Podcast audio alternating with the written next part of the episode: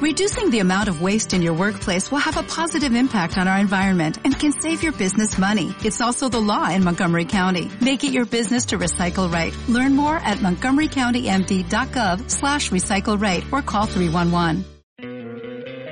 ¿No te encantaría tener 100 dólares extra en tu bolsillo?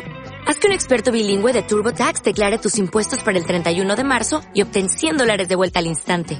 Porque no importa cuáles hayan sido tus logros del año pasado, TurboTax hace que cuenten. Obtén 100 dólares de vuelta y tus impuestos con 100% de precisión. Solo con Intuit TurboTax. Debes declarar para el 31 de marzo. Crédito solo aplicable al costo de la presentación federal con TurboTax Full Service. Oferta sujeta a cambios o cancelación en cualquier momento.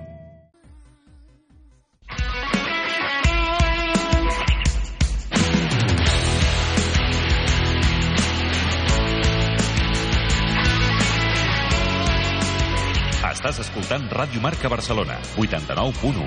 Ràdio Marca!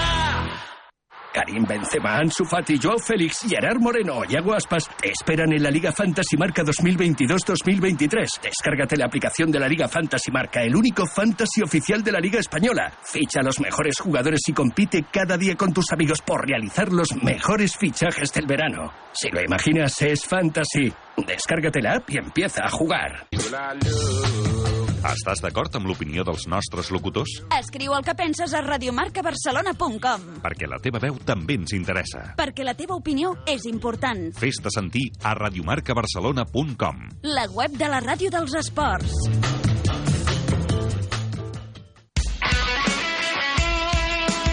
Radio Marca se emociona. Radio Marca. A Ràdio Marca Barcelona, Catalunya Futbol, amb Ricard Vicente. Senyores, senyors, què tal? Molt bona tarda, benvinguts a una nova edició del Catalunya Futbol. És dijous 15 de setembre del 2022. Des d'ara i fins a les 3 de la tarda, les informacions i els protagonistes del futbol territorial català, amb Jordi Vinyals, de la Direcció Tècnica i Control de Som, el suport d'Aiman Triqui. L'Europa femení ha debutat amb victòria a la Copa de la Reina. Les gracienques van superar ronda guanyant el Saragossa per 3 gols a 0. El Sígul, per la seva part, va perdre el camp de la Fundació Albacete per 4 gols a 0 i queda eliminat. Les àrbitres i la Federació Espanyola ja han tancat un acord per desbloquejar la vaga. Aleluia! El proper cap de setmana ja tindrem futbol doncs a la primera divisió femenina. Les àrbitres principals cobraran 1.666 euros per partit i les assistents 1.066 euros per partit. Avui obrirem el Catalunya Futbol amb la presència de Toni Carrillo. El tècnic del Cerdanyola, ho aclarirem, ha superat els 500 partits a la banqueta dels Vallesans. Li preguntarem com creu que pot anar aquesta temporada a l'exili del grup 5è. L'Espanyol B és el líder del grup 3 a la segona ref, l'únic equip que ha sumat dos victòries en aquest grup. Trucarem al capità blanquilau Alejandro Pérez.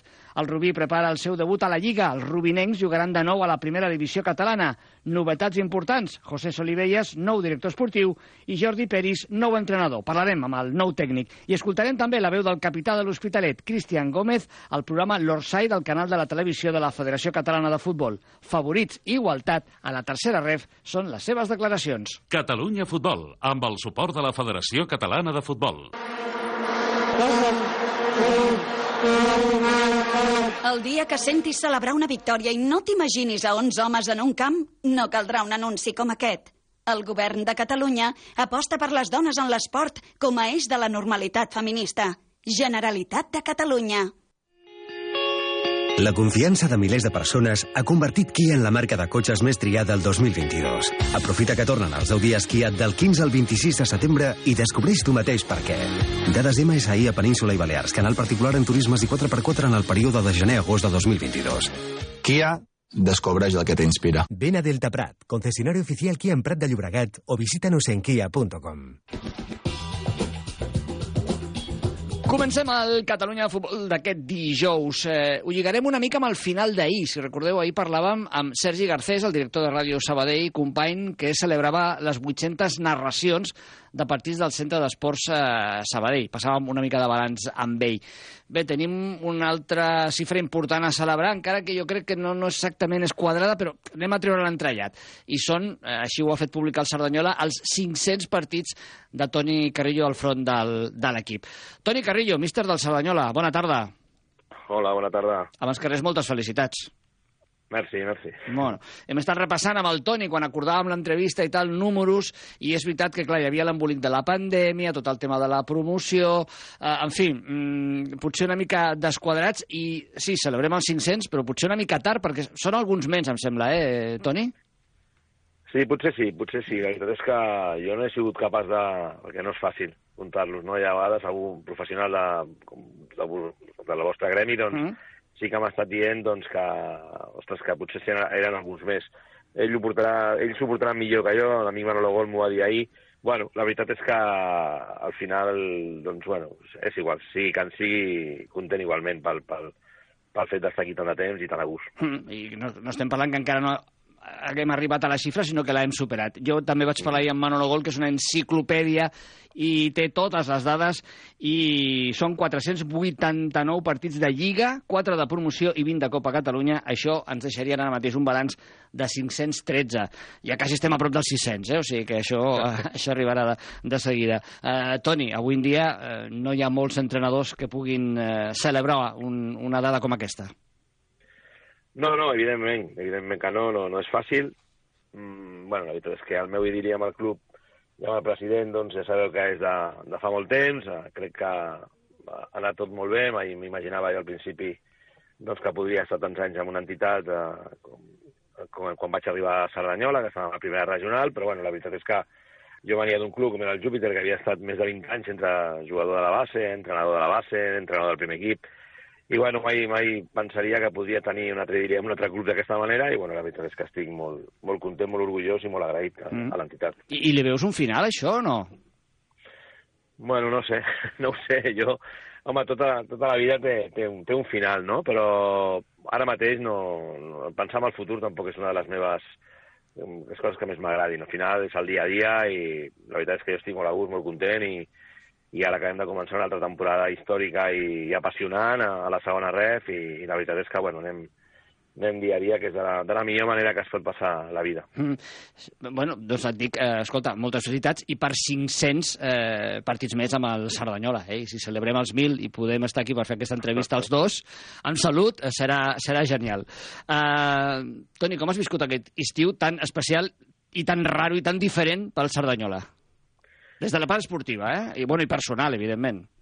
Bueno, la veritat és que a nivell esportiu ha sigut un, ha sigut problemàtic, no? El fet d'acabar la Lliga i des de l'últim partit aquell fatig playout a Camp de, Camp de Belda, no? a Camp de Beldense, a Elda, doncs contra la Ginestria Segoviana ja va començar a sortir el rumor de que podia eh, estar pendents d'aquesta plaça de l'Extremadura, que després finalment no va ser, quan semblava que sí, després doncs, aquesta subhasta famosa doncs, va ser que no, Bueno, la veritat és que hem tingut diversos, diversos episodis i, i diverses situacions durant aquests tres mesos i una setmana que ha durat tot aquest serial, no? La veritat és que, bueno, com des de començar a fer l'equip, doncs, eh, amb jugadors que poguessin adaptar-se a les dues categories i, i només deixar ocupades 12 fitxes, a després doncs, tenir que sí que bastant clar que estaríem a segona ref i començar doncs, a, a, a fitxar jugadors de segona ref, després doncs, comunicar-li a aquests jugadors que eren, tenien tota la llibertat per sortir perquè finalment doncs, hi havia una subhasta i, no, i, i ens quedàvem a tercera. I després, de volta, el tema del Dux Internacional i, i tornei, i tornar un altre cop a, a buscar un equip de segona ref, intentar doncs, jugadors que havien fitxat per tercera, al final dir-los que no podia ser, uh, fitxar set jugadors en, en, en 30 hores. bueno, jo crec que ha hagut moments bons i moments dolents. Els més dolents doncs, és, és intent, doncs, tenir jugadors fitxats que has tingut que prescindir d'ells, són moments molt ingrats, però al final de tot, doncs, bueno, eh, les coses estan com, a, com estan, estem a, a segona ref i, i molt contents, i molt contents de, de que ens, hagués, ens han valgut els 42 punts de l'any passat, més tota la gestió que ha fet a nivell, a nivell institucional al club, que també és, és, és força important. Mm, la plantilla està tancada, entenc, almenys per aquest primer tram de, de la Lliga. Eh, satisfet? Eh, serà competitiva? Sí, la plantilla tancada i competitiva. Competitiva més que res perquè nosaltres al principi, a final de temporada passada, eh, el que volíem era fer un canvi a la plantilla, no tan gran com ha sigut, perquè al final només han quedat dos jugadors, el Dani Martí i el, i el Nils Puigades, i el Cande, que està recuperant d'una lesió, i veritablement la idea doncs, era quedar-nos amb algun més. No? Està clar que la incertesa de la, de la categoria va fer que aquests jugadors eh, agafessin unes altres ofertes, i però, bueno, hem fet un equip nou. La veritat és que amb, el, amb tot el que ha passat i amb el moment que he fet i amb els temps que hem tingut per fer la plantilla, jo estic molt satisfet de lo que, de lo que tenim. Crec que tenim un equip molt competitiu per, per la categoria. Els, les últimes incorporacions, encara que alguns d'ells doncs, encara no estan doncs, al 100%, doncs crec que ens donaran un plus de, de, de nivell a, amb aquesta categoria, perquè són jugadors que porten molts partits a, a la segona divisió B i a la segona ref, i la veritat és que estic, estic content, estem contents i il·lusionats en poder conjuntar un bon bloc i, i fer una, una temporada molt digna. Les circumstàncies us porten a jugar al grup cinquè, no al grup tercer, on hauria d'estar, per lògica geogràfica, el Cerdanyola. Per tant, esteu, d'alguna manera, en un exili esportiu. Eh, això t'agrada, és diferent, són equips i rivals diferents. Això motiva els jugadors, motiva l'afició també a, a unes circumstàncies noves? Bueno, hi ha diverses lectures en aquest sentit. Evidentment que viatjar, eh, viatjarem molt, i això tampoc és bo pel tema del, del descans dels jugadors, indubtablement, però, però no podem agafar aquesta vessant, hem d'agafar tot l'altre, no? Uh, continuar fent història amb l'entitat, visitar camps i, i conèixer nous equips de, arrel de tota, de, tota, de, tota, de tota Espanya, i de cara a l'afició i de cara a tothom, doncs, eh, bueno, són motivacions noves. L'any passat van venir equips tan importants com el Numancia, com l'Espanyol B, etc etc. Aquest any, doncs, doncs equips com, com, com l'Atleti de Madrid B o equips que, que tenen també molt de, molt de cartell i, i que no són molt coneguts per aquí, doncs, bueno, també serà un al·licient de cara a l'afició i per nosaltres, doncs, bueno, al final no deixen de ser equips, estudiar-los bé, analitzar-los bé i, ja dic, solament el, el però dels, dels quilòmetres, però que, que ens, ens donava igual, volíem estar aquí, volíem continuar a segona ref i, i ho portarem de la millor manera i ho farem de, de la forma més professional possible, dintre de les, de les, de les dificultats que pot tenir doncs, eh, viatjar tant a nivell econòmic, però el club ho té clar, tots ho tenim clar, remem tots en la mateixa direcció i, i ja dic, eh, motivadíssims i amb, i amb moltes ganes d'allà de, de rebre el primer partit de casa diumenge al Guadalajara. Doncs eh, nhi quina feinada de scouting aquesta temporada, perquè clar, molts eh, equips del curs anterior al grup 3 doncs repeteixen i per tant hagués servit la feina, malgrat els canvis que tots els equips pateixen cada estiu, però no és el mateix que enfrontar-te a un grup nou amb equips amb els que mai has jugat, has de conèixer les plantilles, els jugadors i preparar bé els partits. Ens referim al del proper diumenge, l'estrena a casa aquesta temporada perquè el partit amb el Diocesano no es va poder jugar. Rebeu el Guadalajara, un partit que seguirem a la sintonia de Marcador Catalunya. Ja ho tens tot a punt per aquest partit, eh, Toni? Sí, el, per cert, principi- el, el 514? Sí, la veritat és que en principi, bueno, tant a nivell anàlisi individual que sempre fem del rival com a nivell col·lectiu, tenim tot preparat, tenim els vídeos a punts per, doncs, perquè els jugadors durant, durant avui i demà doncs, eh, agafin ràpidament contra qui juguem i, i sí, la veritat és que la informació amb l'analista i amb, bueno, amb tot el, el cos tècnic que, que aquest sí que continua la, pràcticament doncs, el, gruix, el gruix de la gent que, que treballa molt, molt a prop de mi, doncs, bueno, tenim, creiem que està, que està tot preparat i la informació del rival arribarà de la millor manera. Ara hem de ser nosaltres els que tinguem aquesta essència, aquesta forma de jugar a casa, que fem que els rivals també es trobin incòmodes i, bueno, això, aquesta és la primera, el primer objectiu de cara a aquests jugadors que tenim, de, que sàpiguen com són i com competim a casa, que és una de les millors virtuts que tenim, i això és el que intentarem començar a fer a partir de diumenge. El Guadalajara, que ja ha completat eh, les eh, dues jornades disputades, porta una victòria i una derrota fins al moment. Recordem que el Cerdanyola només ha jugat un partit, el del Socuellamos, aquest darrer diumenge, que el seguíem també aquí a la sintonia de Marcador Catalunya. Per cert, hi ha data per recuperar el partit amb el Diocesano o encara no, Toni? Sí, sí que hi ha data, serà, serà, hi ha data. Serà el dia, el dia del Pilar, el dia 12 El 12, d'octubre, dimecres. A les 12, a les 12 al migdia, sí. A, Molt bé. A puntetes. Doncs eh, 513, camí de 514. Hem fet aquesta petita correcció amb les dades que ens passa el nostre bon amic, eh, company i excel·lent coneixedor del futbol territorial català, Manolo Gol.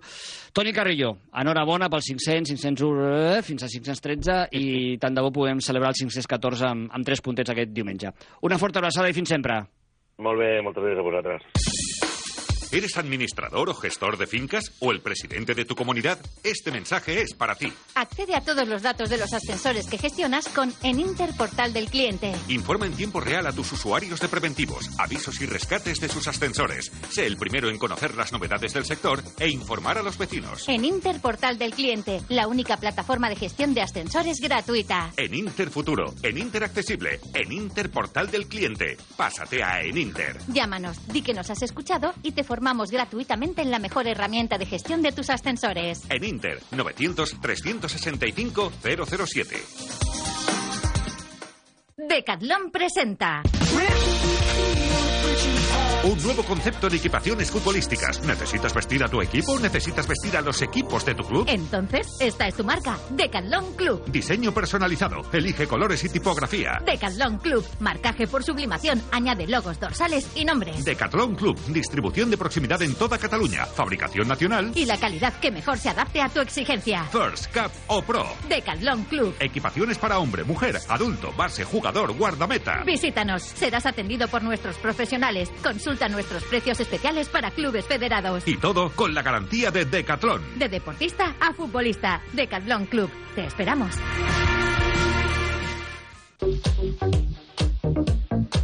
Seguimos adelante, pero seguimos en la segunda federación. Eso sí, nos cambiamos de grupo y después de hablar de los más de 500 partidos de Tony Carrillo al frente del Sardañola, nos ocupamos del líder de ese grupo tercero, el Español B, el único equipo en este grupo que ha conseguido dos victorias en las dos primeras jornadas y por tanto lidera en solitario. Tenemos comunicación con el capitán del filial blanquiazul, con Alejandro Pérez. Alejandro, ¿qué tal? Muy buenas tardes.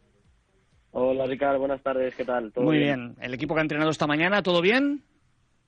Sí, sí, todo perfecto, la verdad. De Bueno. momento todo marcha bien para este fin de. Bueno, oye, dos jornadas, dos victorias, apuradas pero dos victorias, máxima igualdad en el grupo viendo todos los resultados de, de las dos jornadas. Eh, esto ha empezado bien para el Español B, ¿no? Sí, estamos contentos. Como tú dices, si miras todos los resultados, eh, está todo muy apretado, nadie gana sobrado. Y bueno, estamos contentos de haber conseguido dos victorias, aunque nos haya costado conseguirlas. A ver Mm. si podemos seguir así. En la primera jornada nadie pudo marcar dos, mm, dos goles, y todo fueron victorias 1-0, 0-1 o empates. En la segunda, algún equipo ya ha marcado dos goles, pero los que lo han hecho han ganado 2-1. Eh, es decir, que vamos, que continúa y, y no sé si la tónica va a ser esta durante toda la temporada. Vamos a tener que estar eh, preparados. Eh, Alejandro, el- después de la temporada del año anterior, donde el equipo estuvo arriba y, y cayó en la, en la promoción de, de ascenso, eh, ¿puede repetir eh, o puede incluso optar a la primera plaza de ascenso directo? ¿Qué crees? Bueno, como hemos dicho, este año el grupo es complicado, está todo muy igualado, pero nosotros vamos a, a por nuestro objetivo, que como el año pasado nos quedamos a las puertas, este año queremos conseguirlo. Y bueno, vamos a luchar por estar ahí arriba, eso seguro. Venís de una victoria que tuvo que sudarse ante el Deportivo Aragón, empezasteis perdiendo, luego finalmente remontasteis en la segunda parte y ahora hay que recibir al Alcira este próximo sábado por la tarde. ¿Qué sabéis del rival y cómo estáis preparando el partido, Alejandro? Bueno, eh, estamos preparando el partido como todos los demás. Sabemos que, que va a ser complicado como los dos partidos que hemos jugado ya. Eh, los resultados están ahí. Ha perdido los dos partidos, pero por la mínima. Eso significa que no te puedes relajar contra ningún equipo en este grupo y vamos a salir a dar el máximo como hemos hecho en estos dos partidos. ¿Mm? ¿Qué sentido de la responsabilidad tienes dentro del grupo? Alejandro, eres el, el capitán, llevas casi 10 años en, en la entidad. Eh, no sé si eso es- un peso añadido. Bueno, un peso no. Yo creo que al fin y al cabo eh, somos un filial muy joven. Si no me equivoco, creo que somos el, el filial más joven de la categoría. Y bueno, al fin y al cabo yo soy el que llevo más años y me gusta que jugadores jóvenes que están en el equipo pues me pidan consejo, poder ayudarles, poder poder ayudar al grupo en todo lo que puedo dentro de mi, de mi experiencia, claro. ¿Mm? ¿Ves posible el salto al primer equipo? De hecho, el año pasado ya, pero llegó esa, esa maldita lesión, ¿no? En la pretemporada estabas, estabas con ellos. ¿Cómo, ¿Cómo estaría eso? Sí, bueno, estuve con ellos haciendo pretemporada, alguna vez he ido convocado a algún partido, pero bueno, tuve mala- la mala suerte de lesionarme del ligamento cruzado y, y estuve prácticamente toda la temporada fuera. Entonces, ahora ya vuelvo a estar prácticamente recuperado al 100% y nada, pues a seguir luchando por, por intentar subir ahí arriba, eso está claro. Pues nos alegramos de que la lesión se haya superado, de que Alejandro Pérez vuelva a estar prácticamente, seguro que en poco tiempo estará ya al 100% física y mentalmente y pueda aportar más que eso, más que experiencia, su talento, su calidad en los resultados del equipo que ha empezado bien esta temporada en la segunda federación. De momento, el único equipo del grupo que ha conseguido dos victorias, seis puntos, liderato en solitario. Este fin de semana, tercera jornada, Español B Alcira. Suerte Alejandro y muchísimas gracias por atendernos. Un abrazo. Muchas gracias, que vaya bien, adiós. ¿Quieres que tus hijos defiendan la camiseta de la Fundación Sportiva Grama? ¿Quieres sumarte a un proyecto moderno y de mejora social a través de la práctica del fútbol? Ahora es el momento. La Fundación te abre las puertas. Del 1 al 30 de septiembre te esperamos en el Municipal de Santa Coloma, de lunes a viernes en horario de tarde. Categorías de Benjamín a cadete. Infórmate en las oficinas del club. Contacta con nosotros en info arroba fegrama.cat o llama al 93 007 1466. Fundación Esportiva Grama. Una manera de vivir el fútbol. ¿Te apuntas?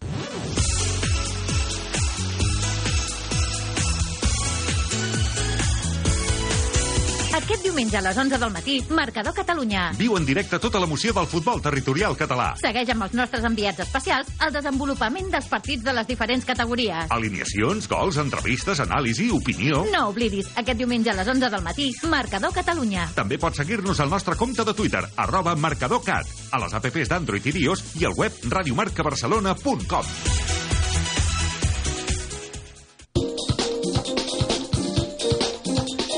Al Catalunya Futbol anem ja a saludar el nostre proper protagonista. Mm, home, parlem-hi molt aquests últims dies, setmanes de la primera ref, de la segona ref i últimament de la tercera ref perquè són les eh, categories que ja tenen activitat i estan disputant les seves lligues, però tenim també lligues importants que se'ns venen a sobre aviat, que no estàvem acostumats a que comencessin tan tard, però bueno, estic referint-me a la primera divisió catalana, que està anant en plena pretemporada, ja sabeu, tres grups, eh, camí dels campions pujar a tercera federació directament i del segon al cinquè i el millor sisè doncs crear aquesta nova categoria que serà la, la Superliga.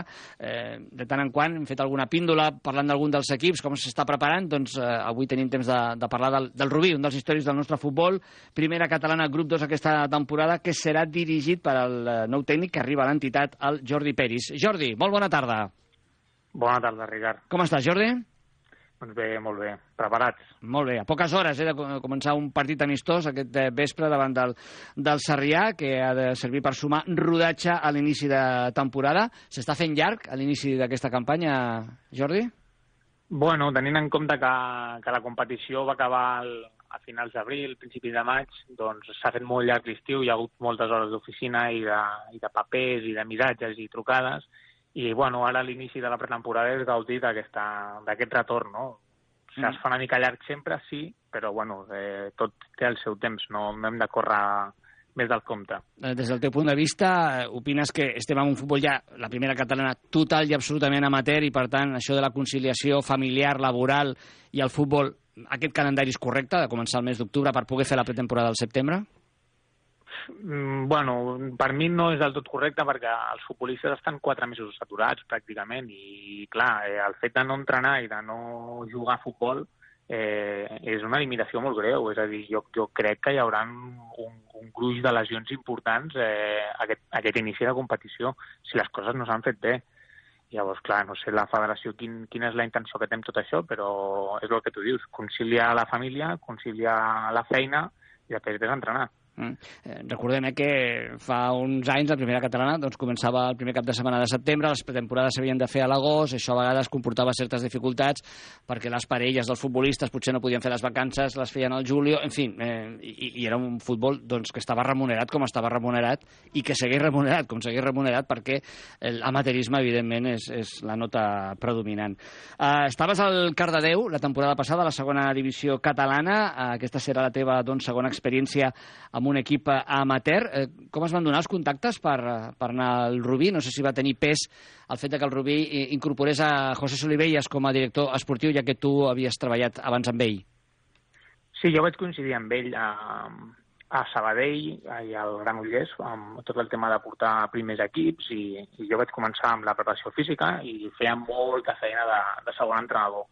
I a mi sempre m'ha agradat la figura del primer entrenador. He estat molt còmode amb ell, he après moltíssim Eh, els nostres camins es van separar la, fa dues temporades a Granollers perquè el van, bueno, va, va haver un canvi de, de direcció esportiva molt, molt, molt, molt greu, no?, per dir-ho d'alguna manera, i a mi em va sortir l'opció d'anar a Cardedeu, va ser el primer any en solitari, uh, dirigint un, un primer equip amateur. Eh, la, per mi la nota és, és d'excel·lent perquè ens ho vam passar molt bé, vam gaudir moltíssim i vam fer, vam fer alguna que ningú esperava amb un equip totalment nou i llavors, acaba la temporada, em truca, em truca el José i em diu que hi ha aquesta possibilitat de fer-se la primera catalana, que ell estarà al director esportiu, que, que aposta per mi, que sap com treballo, que sap com sóc i, i em vol donar aquesta oportunitat, no? Llavors jo no, no tinc dubtes de, de la seva paraula i, i decideixo fer el canvi. Mm.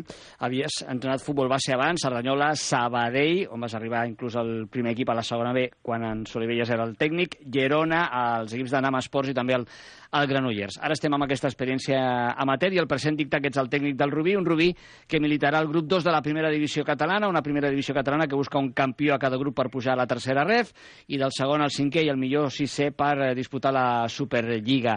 Eh, quin és l'objectiu del Rubí? Què us heu plantejat aquesta temporada, Jordi? Eh, L'objectiu que està obert a tothom és d'estar entre els cinc primers, òbviament, i, i jo vull guanyar-ho tot. Jo als meus jugadors els transmeto la, la idea de que hem de guanyar-ho tot, hem d'anar sempre amb la intenció de competir tots els partits i de treure'ls endavant eh, des del primer minut i després ja es veurà. Òbviament pot passar de tot. Pot passar que hi hagi lesions, pot passar que els tinguin partits i s'hagin de jugar entre setmana, cosa que ja afecta la competició, eh, viatges amunt, viatges avall, mm, no ho sabem però l'objectiu inicial que, amb el que ens proposem és intentar assolir una posició d'ascens directe a Superliga Catalana. Mm. 2 d'octubre, primera jornada per a aquesta categoria i aquest grup. El Rubí s'enfrontarà a casa Can Rosés al, al Picat. Tot el treball que s'està fent ja a partir d'ara, queden 15 dies, va encaminat aquest eh, Rubí al Picat?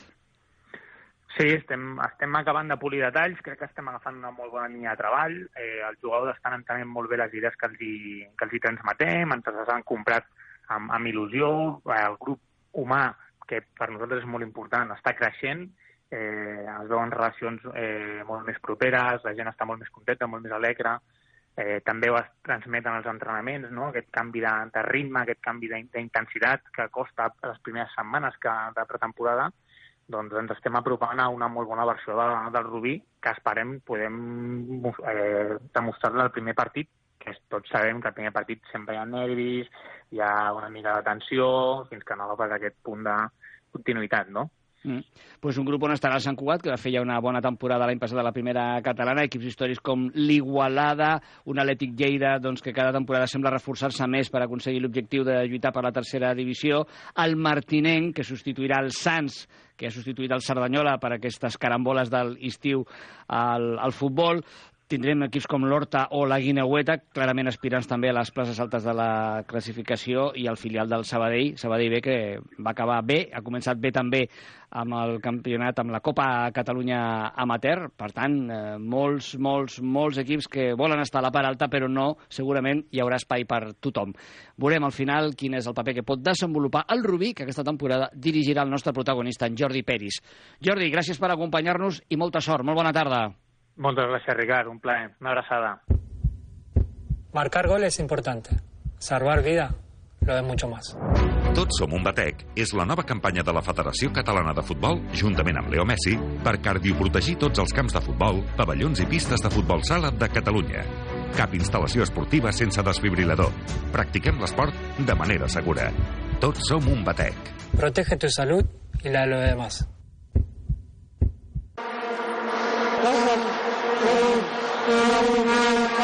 El dia que sentis celebrar una victòria i no t'imaginis a 11 homes en un camp, no caldrà un anunci com aquest. El govern de Catalunya aposta per les dones en l'esport com a eix de la normalitat feminista. Generalitat de Catalunya.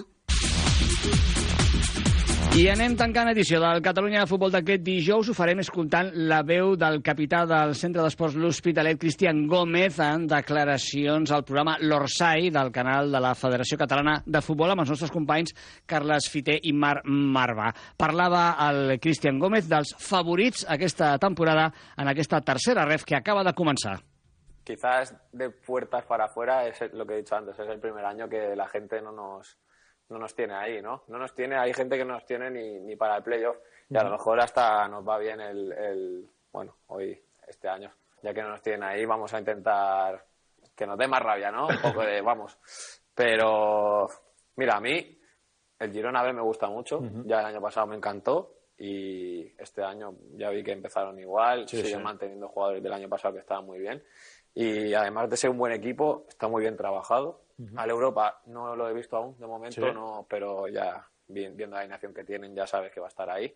San Andreu lo mismo. I també parlava el Cristian Gómez de les dificultats afegides que comporta eh, la igualtat que hi haurà aquesta temporada a la tercera ref, que són les diferències que hi ha en els terrenys de joc, tamany i superfície. Sí, además nosotros que, por ejemplo, en nuestro estadio, que es muy grande, la diferencia se nota más cuando vas a un estadio o un campo pequeño, porque al final las diferencias son exageradas y claro, yo en casa puedo recibir, puedo levantar la cabeza, puedo mirar, pero cuando lo hago fuera de casa en un campo pequeño, recibo y ya tengo tres encima que, nada, que te vas de uno, pero el siguiente te tiras solo, ¿no?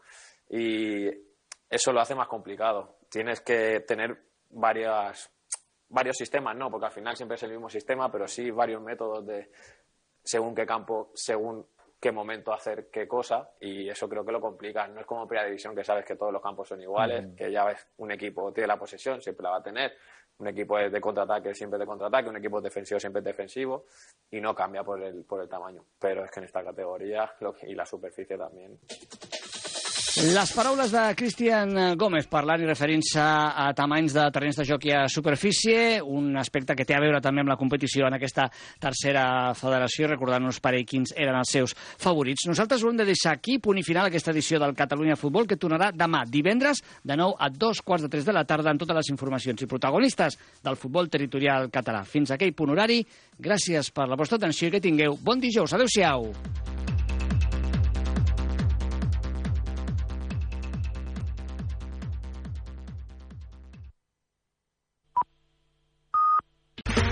Okay, round two. Name something that's not boring. A laundry? Ooh, a book club. Computer solitaire, huh? Ah, sorry, we were looking for Chumba Casino. That's right, ChumbaCasino.com has over 100 casino-style games. Join today and play for free for your chance to redeem some serious prizes. ChumbaCasino.com. No purchase necessary. Void where prohibited by law. 18 plus terms and conditions apply. See website for details. Hello, it is Ryan, and I was on a flight the other day playing one of my favorite social spin slot games on ChumbaCasino.com. I looked over the person sitting next to me, and you know what they were doing? They were also playing Chumba Casino. Coincidence? I think not. Everybody's loving having fun with it. Chumba Casino is home to hundreds of casino-style games that you can play for free anytime, anywhere, even at 30,000 feet. So sign up now at ChumbaCasino.com to claim your free welcome bonus. That's ChumbaCasino.com and live the Chumba life. No purchase necessary. BGW. Void where prohibited by law. See terms and conditions. 18 plus.